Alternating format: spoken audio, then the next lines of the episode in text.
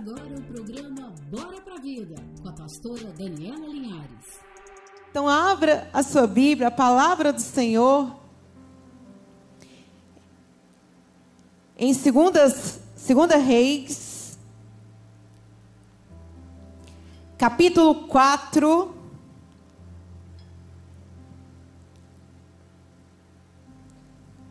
A partir do, vers, do versículo 1 para uma breve meditação.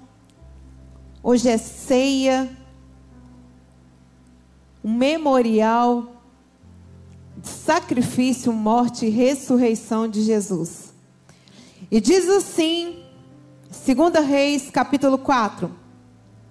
Certo dia, a esposa de um dos discípulos dos profetas suplicou a Eliseu, dizendo: Teu servo, meu marido, morreu. E bem sabes o quanto seu servo amava com zelo ao Senhor. Agora, um credor acaba de chegar à nossa casa para levar os meus filhos como escravos pelo pagamento da dívida. Eliseu lhe indagou: que posso fazer por ti? Dize-me o que tens em casa. Ao que ela prontamente respondeu: A tua serva nada tem em casa a não ser uma vasilha de azeite. Então ele ordenou: Vai e pede emprestados a todos os seus vizinhos vasilhas vazias, quantas e tantas puder recolher. Depois entra em tua casa, fecha a porta atrás de ti dos seus filhos e derrama do azeite puro que brotar em todos esses vasos, pondo-os de lado à medida que forem ficando cheios. Até aí, muito obrigada, Pai, pela tua palavra, em nome de Jesus. Essa mulher estava diante de um problema muito grande, de um problema muito sério, que já é sério nos dias de hoje. A gente lê, a gente já consegue entender a gravidade. Imagina naqueles tempos, onde o simples fato da mulher ficar viúva já fazia com que ela ficasse totalmente vulnerável, totalmente desamparada. Aquele era o contexto.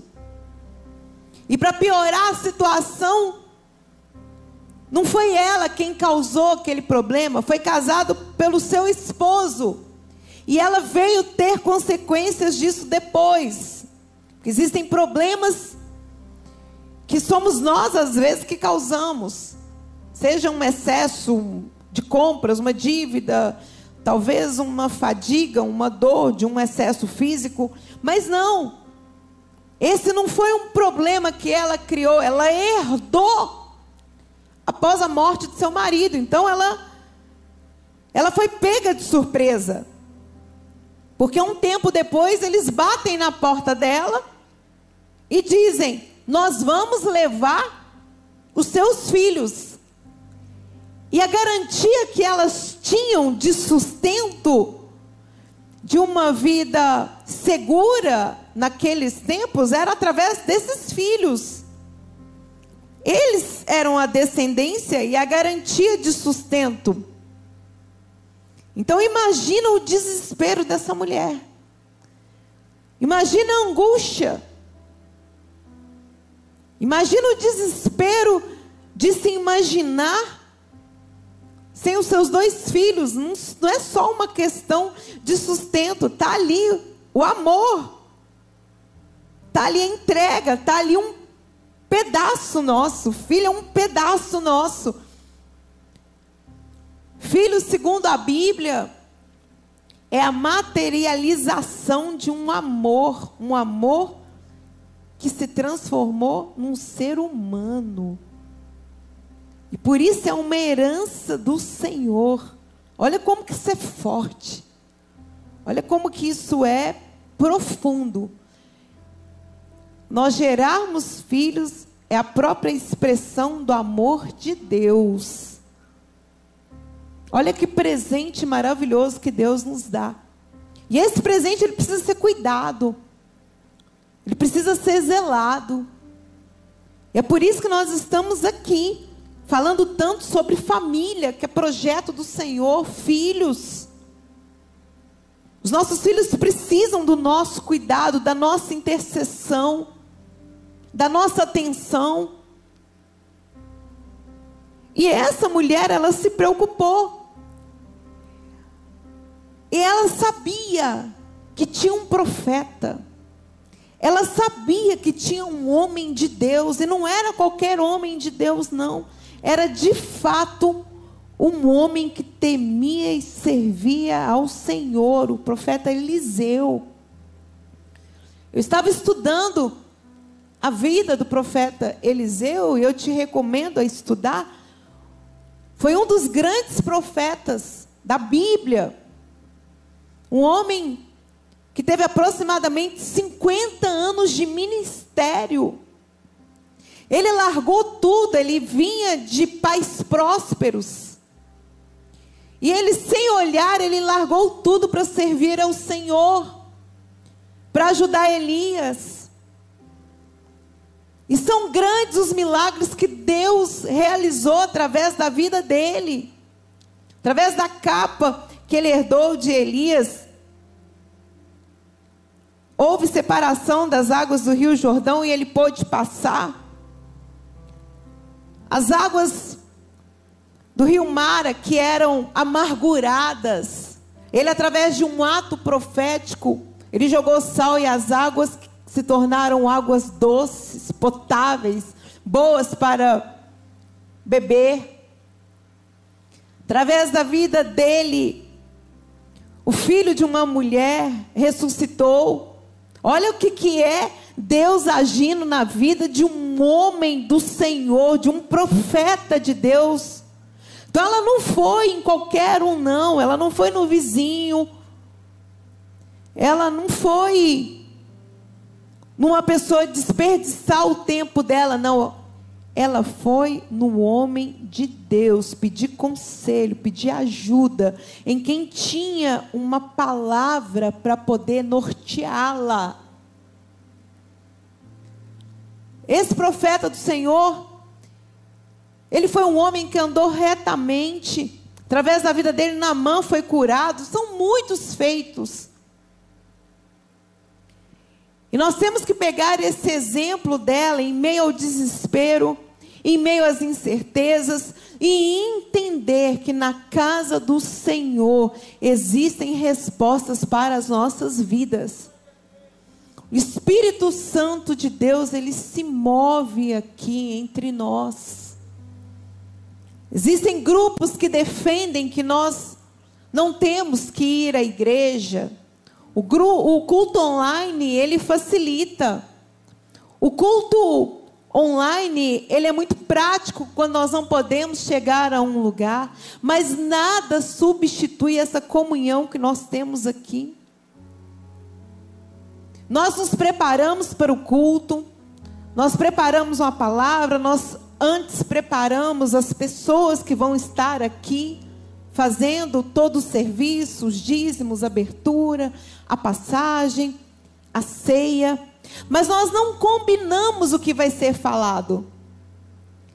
E é tão lindo isso, porque a gente vê o Espírito Santo se movendo e parece que foi tudo cronometrado, parece que tudo foi alinhado para ser sincado. Parece que nós combinamos até o que seria dito. Mas não, é o Espírito Santo que vai movendo, o Espírito Santo que vai tocando a igreja, que nos leva a orar. O Espírito Santo de Deus que nos leva a interceder, a pedir, que trabalha em unidade. Por isso, você que está em casa, vá para uma igreja próxima de você, não perca isso aqui que nós estamos sentindo. O Espírito Santo de Deus, ele te toca em qualquer lugar, mas quando nós estamos em unidade, é diferente, não é? Espírito Santo de Deus não é uma corrente. Não é um sentimento que nós ativamos com um pensamento positivo. O Espírito Santo de Deus é o próprio Deus. É a terceira pessoa da Trindade. E Ele quer se relacionar comigo e com você. Ele quer ter intimidade conosco, Ele quer mover a igreja, Ele quer nos guiar, Ele quer nos conduzir, Ele quer te tirar dessa angústia, dessa aflição. É por isso que Abraão ele teve fé. E por ele ter tido fé, ter escutado a voz, o comando de Deus, lhe foi mudado o nome de Abrão para Abraão, e ele se tornou o pai de uma grande nação, através da fé. E o Espírito Santo de Deus, ele trabalha de uma forma sobrenatural. Na Bíblia diz que é Ele quem está intercedendo ao nosso favor. É Ele que está clamando com gemíveis inexprimíveis. Quando nós não sabemos orar, é o Espírito Santo de Deus que está ao lado do Pai pedindo por mim e por você. Essa mulher, ela não sabia o que fazer, está claro aqui, mas ela foi no profeta, um homem que tinha próprio discernimento de Deus para conduzi-la. E ele disse para ela, como nós lemos aqui no texto: pega as vasilhas, quantas você puder, você e seus filhos. Olha só para você ver, foi uma, uma ação conjunta. Você e seus filhos, não vá sozinha. Ele disse: não chama ninguém de fora. Não convida ninguém, mas vai você e os seus filhos, vai você e o seu marido, vai você e a sua esposa, vai você e o seu pai, vai você e a sua mãe, família. E vocês vão resolver isso juntos, e Deus vai ajudar.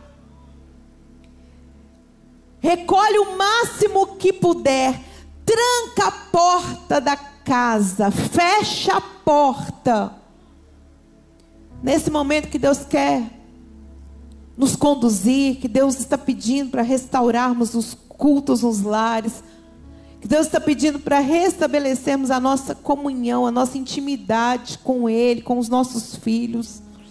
É momento de trancarmos a porta. É momento de deixarmos o telefone celular. E é momento de buscarmos a presença dEle. Porque existem problemas que nós de fato não causamos, mas que nós também não vamos resolver. Existem coisas que quando nós colocamos o dedo e nós queremos resolver, Deus tira a mão. E Ele deixa a gente ir até a hora que a gente reconhece a nossa limitação, que nós somos dependentes do Senhor, que nós precisamos é dele, dos seus conselhos, da sua força. Aí nós temos que nos humilhar. Nós temos que retroceder. E é por isso que eu tenho dito, gente, deixa ser Deus na sua vida. Em momentos de angústia, em momentos de aflição, muitas vezes nós vamos te aconselhar, conforme diz a palavra de Deus, mas quem vai trazer o socorro é Deus. Nós podemos te ajudar em oração, ativar a fé, orar com vocês, mas é Deus quem opera, é Deus quem realiza, vem dele, vem do coração dele o fazer. Mas o nosso papel é orar, é crer, é buscar. Por isso que eu falo, quando nós oramos, não é para poder manipular a vontade de Deus. Quando nós nos apresentamos ao Senhor com as nossas súplicas, as nossas petições, é para que o nosso espírito seja quebrantado e que a gente entenda e aceite qual é a boa, perfeita e agradável vontade do Senhor Jesus. Eles entraram, eles obedeceram, eles entenderam que era algo em família ali que ia acontecer. E na Bíblia diz que na hora que ela começou a derramar o azeite, ele começou a fluir. Ela achou que ela tinha um pouquinho só. Quando ele perguntou: O que tens em casa? Ela disse: Um pouquinho de azeite. Você pode ter chegado aqui agora com um pouquinho de fé com um pouquinho de esperança, com um pouquinho de ânimo, de vigor, mas você entende que na presença de Deus é multiplicado. Aquele pouquinho se transforma em muito.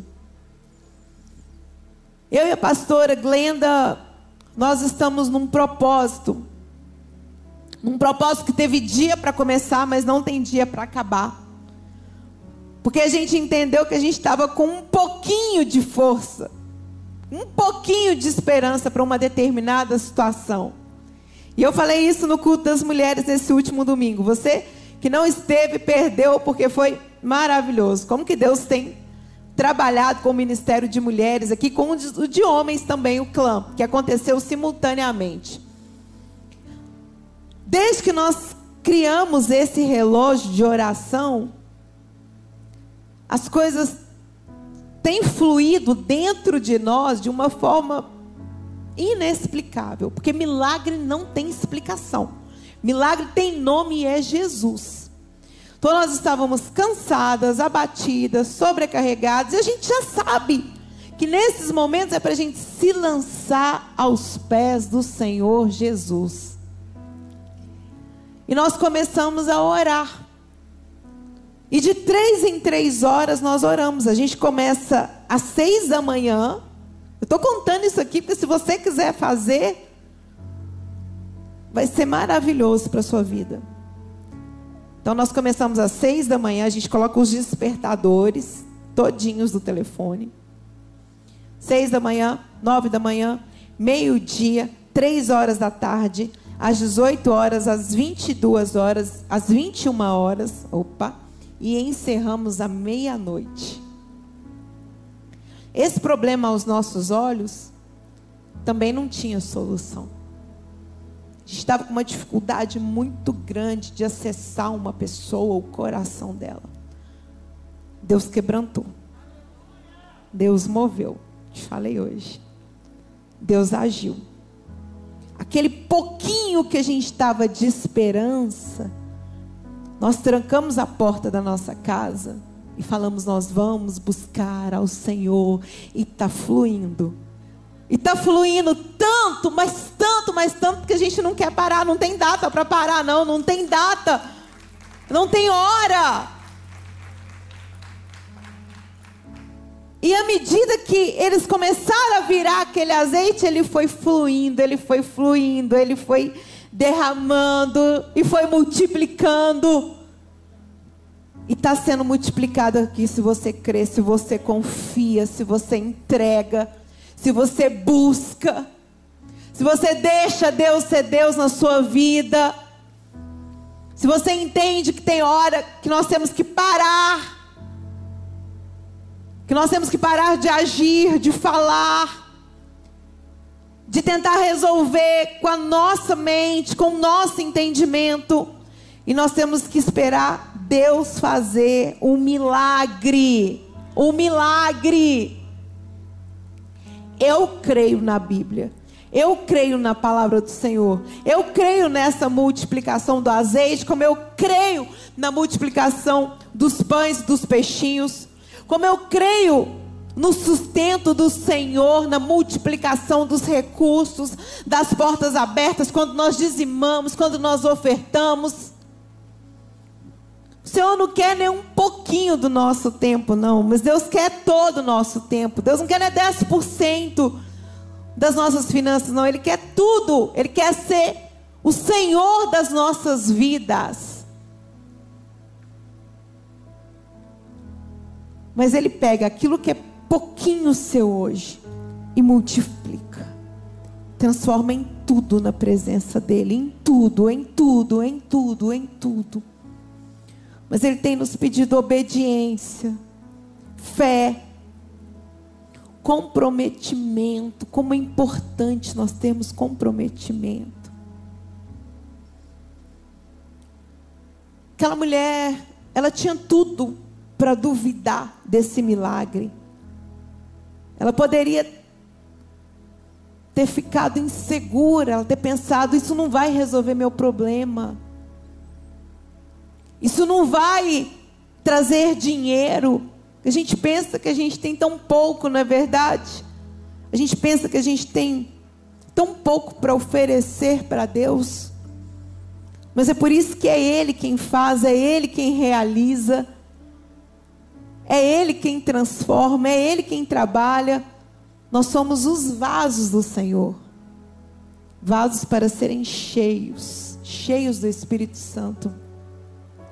E aquele azeite foi transbordando, transbordando. Ele só parou de transbordar porque acabaram as vasilhas. Faltou fé. Porque se eu visse aquilo acontecendo, eu ia fazer lençol virar pote, eu ia me virar, eu ia catar tudo que fosse recipiente para poder deixar aquele azeite fluir. E é assim, enquanto a gente tem fé, enquanto a gente vai deixando, ele vai fluindo, ele vai fluindo na minha, na sua vida, na nossa igreja, na nossa cidade, no nosso Brasil. É por isso que eu não desisto das nossas crianças, é por isso que eu não desisto de ter fé. Porque é Ele quem faz. Se fosse depender de nós, de mim, eu não teria. Mas como é Ele, eu escolhi crer, como essa mulher. Eu escolhi acreditar. A gente acredita em tantas coisas que a gente vê, que a gente escuta, mas às vezes nós colocamos tantas barreiras para acreditar em histórias bíblicas que são reais e que o mesmo Espírito que agiu é o mesmo Espírito que está aqui hoje comigo e com você.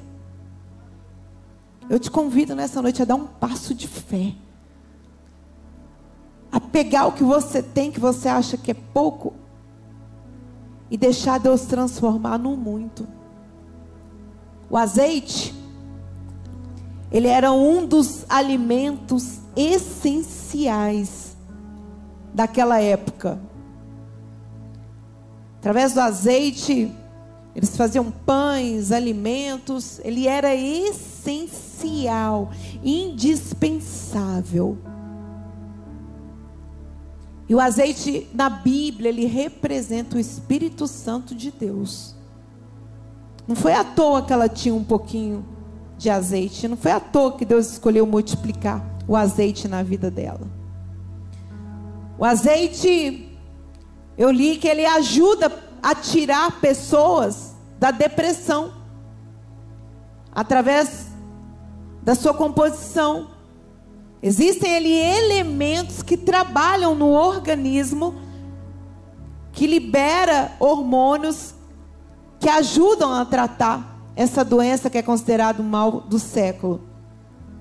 E nós sabemos que o Espírito Santo de Deus é a nossa cura, não é verdade? Espírito Santo de Deus, ele é multiforme, gente. É o terceiro da Trindade, Deus Pai, Deus Filho, Deus Espírito Santo. Não é à toa que o azeite representa o Espírito Santo, outra propriedade dele. Ele é usado também para poder curar feridas no estômago. Quantas vezes nós lemos, né? Que existem sentimentos não tratados feridas emocionais que geram feridas no estômago.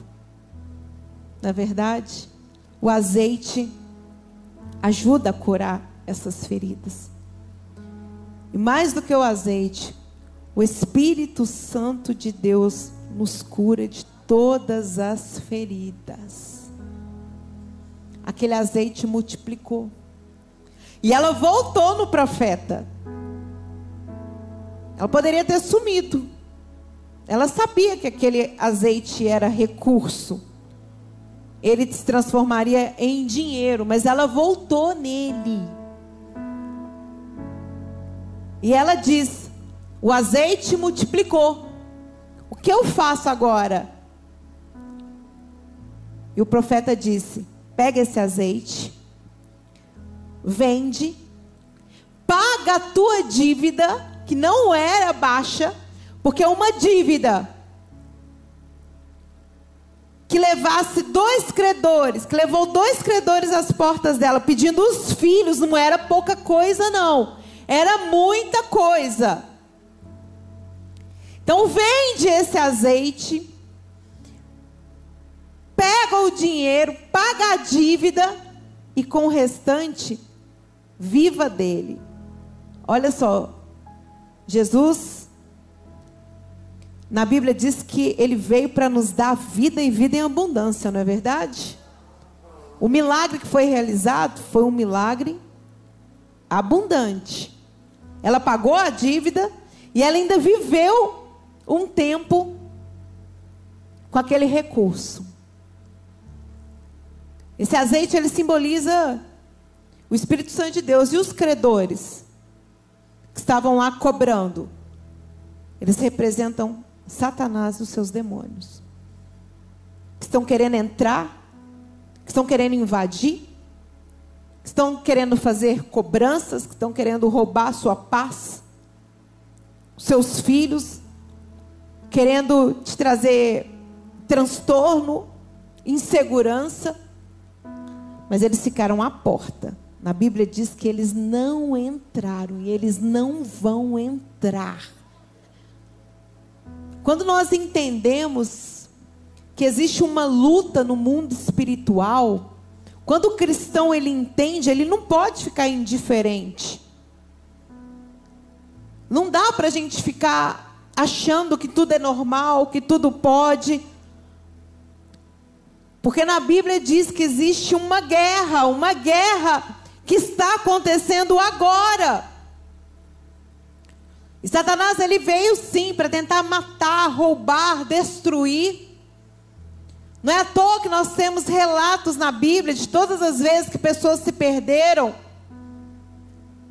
pessoas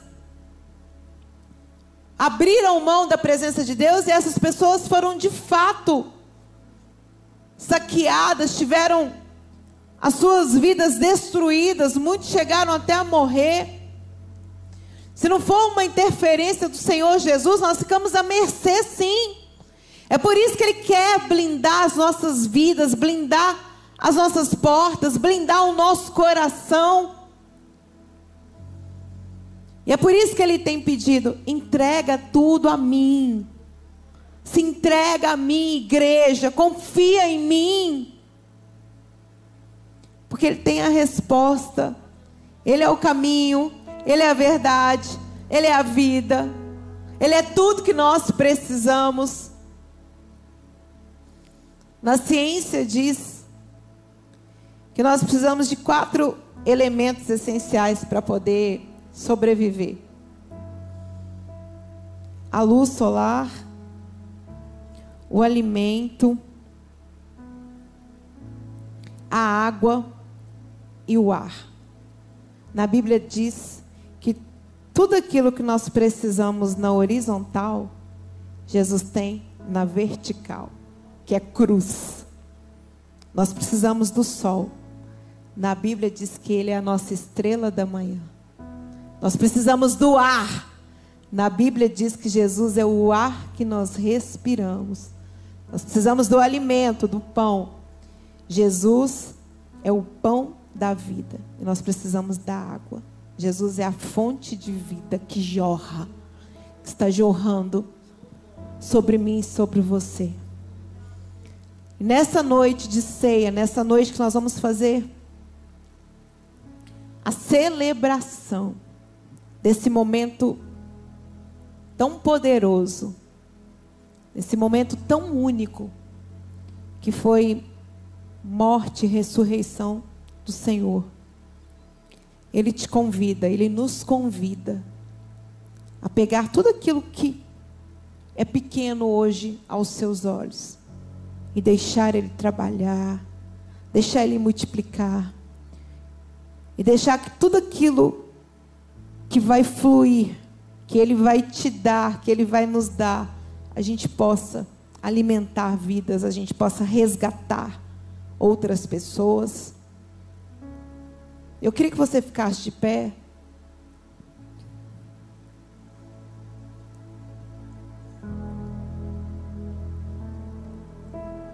Queria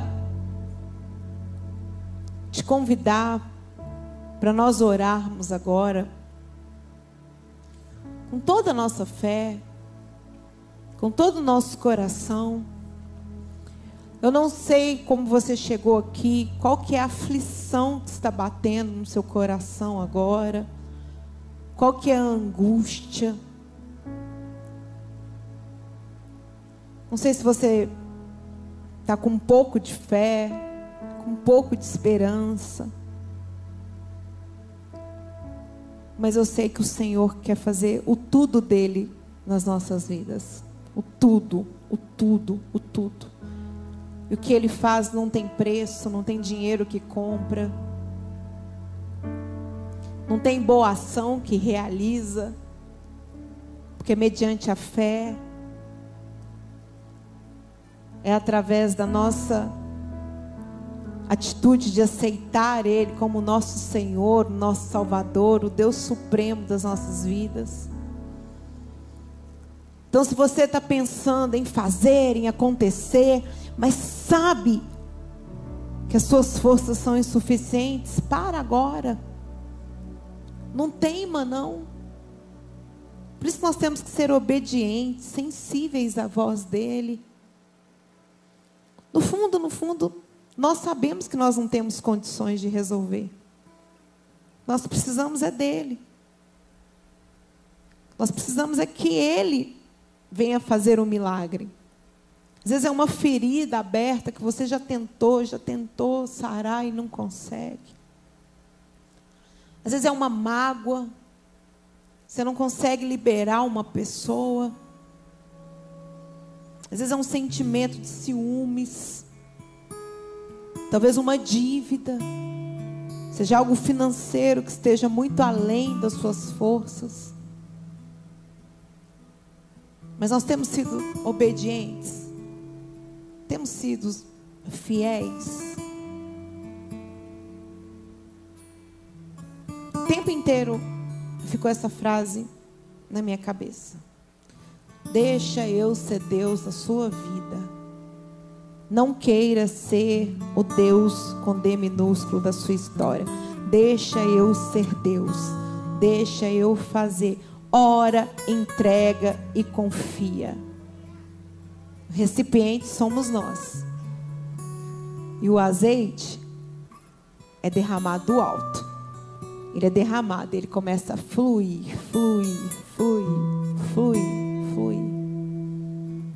Porque tudo aquilo que é difícil, que é pesado, que é complicado aos nossos olhos, em um segundo, Deus resolve. É no tempo dele. Porque ele sabe que nós precisamos de um tratamento. Ele sabe o nosso tempo. Às vezes a gente fica bravo até com o tempo de Deus, né? Uma audácia, mas às vezes a gente fica bravo, né? Nossa, não está acontecendo. Mas Ele sabe que nós precisamos. Ele sabe que tem coisas que não podem ser entregues assim de uma vez. Precisa de um processo, precisa de um tempo, precisa de amadurecimento. Essa mulher, ela tinha tudo. Volta a repetir, para ter ido em vizinho, parente amigos. Mas ela foi no homem de Deus. Eu creio que ela tinha passado por outros processos, porque na Bíblia diz que o seu esposo que faleceu era temente ao Senhor. E eu creio que ela foi passando, vencendo essas etapas até chegar nesse momento único onde ela entendeu: eu vou buscar a resposta num homem de Deus. Porque eu sei que o próprio Deus vai trazer a resposta através da vida dele. Nós temos a Bíblia, que tem todas as respostas que nós precisamos. Qual que tem sido a nossa entrega? Nós temos de fato meditado? Nós temos de fato deixado que essas palavras se tornem alimento, um alimento espiritual que alimenta o nosso corpo físico? Sim, alimenta. Na Bíblia diz que Ele não renova as nossas forças, e Ele renova através do Espírito Santo dele. Então eu quero orar com você, com você, não é por você, é com você, para que toda a nossa esperança, toda a nossa fé seja depositada no Senhor. E aquilo que você considera que é pouco, que é pequeno, nós vamos colocar agora diante do Pai. E vamos pedir para que venha fluir na presença dEle. Pai, nós estamos aqui diante do Rei dos Reis, Senhor de toda a terra. Estamos diante de um Deus poderoso, do único, do autor e consumador da nossa fé. Por isso, Deus, nós queremos te dar o lugar de honra nas nossas vidas, nos nossos corações. Queremos te pedir em nome de Jesus esteja longe de nós todo achismo todas as nossas ações, ó oh Pai, que não esteja condizente com a tua palavra, a nossa falta de fé, a nossa falta de esperança, Pai. Quantas vezes nós estamos cansados, desanimados, mas sem necessidade, porque nós temos o Senhor, que é o nosso refúgio, o nosso auxílio nosso consolo. Pai, muitas pessoas entraram por essas portas cansadas, abatidas, entendendo que elas têm um pouquinho de algo, um pouquinho de fé, um pouquinho de forças, mas confiando no Deus que tudo pode. E é por isso que nós estamos aqui na tua presença, te pedindo agora por nossas vidas, por nossas famílias. Sabemos que existe uma luta travada. Sabemos, ó oh Pai, que espírito das trevas vem tentar roubar, vem tentar minar a nossa esperança Existem credores, ó Deus, de todas as espécies, tentando reivindicar aquilo que é dos seus filhos. Mas nós damos uma ordem agora que seja quebrada toda a ação das trevas, seja na mente, no corpo, no emocional, no espiritual, no financeiro. Por isso nós estamos aqui entregando tudo ao Senhor. Tudo aquilo, Pai, que parece ser pouco aos nossos olhos, nós estamos consagrando a Ti nessa noite. Estamos entregando para o Teu milagre, para que o Teu Espírito Santo possa vir agir, multiplicar, realizar aquilo que o Senhor escreveu na eternidade. Senhor, ativa a nossa fé nos torna cada vez mais obedientes. Levanta aqui homens e mulheres do Senhor, pessoas com intrepidez, com uma fé inabalável. Renova as forças. Se existe alguma mãe, algum pai aqui que estava sem fé, começa a ativar, Pai. Começa a abrir seu coração, começa a falar: Senhor, eu recebo, eu entrego tudo nas tuas mãos. toma o controle da minha vida. Toma o controle das minhas atitudes me dá sabedoria. Blinda minha mente. Blinda, Deus, a mente dos teus filhos, ó oh Pai. Nós profetizamos uma nova mentalidade, uma nova roupagem, uma nova atitude. E pela fé, nós declaramos vidas transformadas, renovadas e curadas nessa noite para honra e glória do Senhor, em nome de Jesus. Amém. Amém. Presta atenção. Nós recebemos dardos das trevas. Então nós temos três fontes de pensamentos. São três fontes que podem tentar jorrar nas nossas vidas. Nós temos que escolher qual que nós vamos aceitar. Existem os nossos pensamentos. Eles estão relacionados com o que nós queremos, com o que a gente vai fazer, o, curso que a gente vai escolher, o que, que nós vamos comer. Isso são, no, isso são pensamentos normais, é uma fonte natural nossa. Agora existem duas fontes que é aí que nós temos que fazer uma escolha de obediência. Os das trevas, os dardos inflamados de Satanás e os pensamentos de Deus tudo aquilo que ele pensa a nosso respeito. O que, que são os pensamentos das trevas? Eu não vou conseguir, não vai dar certo, eu vou perder, essa dívida vai me matar, essa falta de esperança, de fé vai me jogar numa cama. Não adianta eu confiar em Deus, não adianta eu ir na igreja. Isso são pensamentos das trevas. Sabe quando vem igual uma flecha? Você está bem, mas de repente vem aquela opressão. Você sente seu corpo ficar até prensado. Quantos já tiveram isso? Demais da conta. Eu tenho isso. Às vezes eu estou bem, vem uma flecha.